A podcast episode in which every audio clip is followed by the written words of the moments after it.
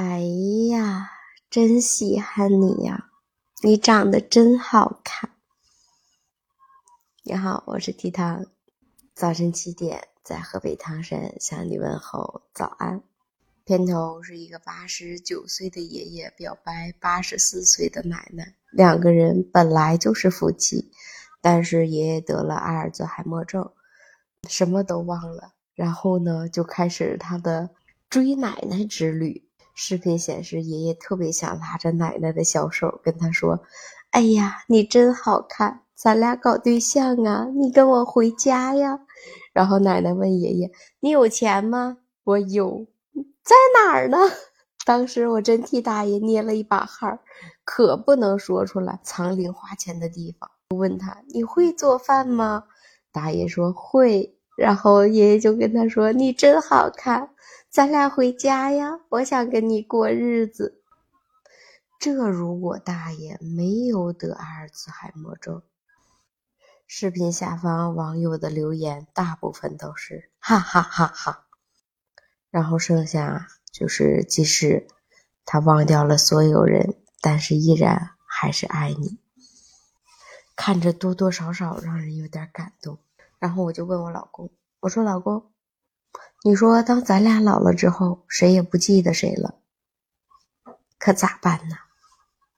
他跟我说：“放心吧，活不到那时候。”热点新闻类的，是不是不允许打滴滴？在我们刚刚步入青春年华的时候，最羡慕的就是年轻人的爱情，轰轰烈烈，敢爱敢恨。但是，当到了三十岁以后，就开始羡慕。老年人的爱情了，两个人相互扶持，手牵手，一直到老。你有没有想过，当有一天你们老了，会是什么样的生活状态呢？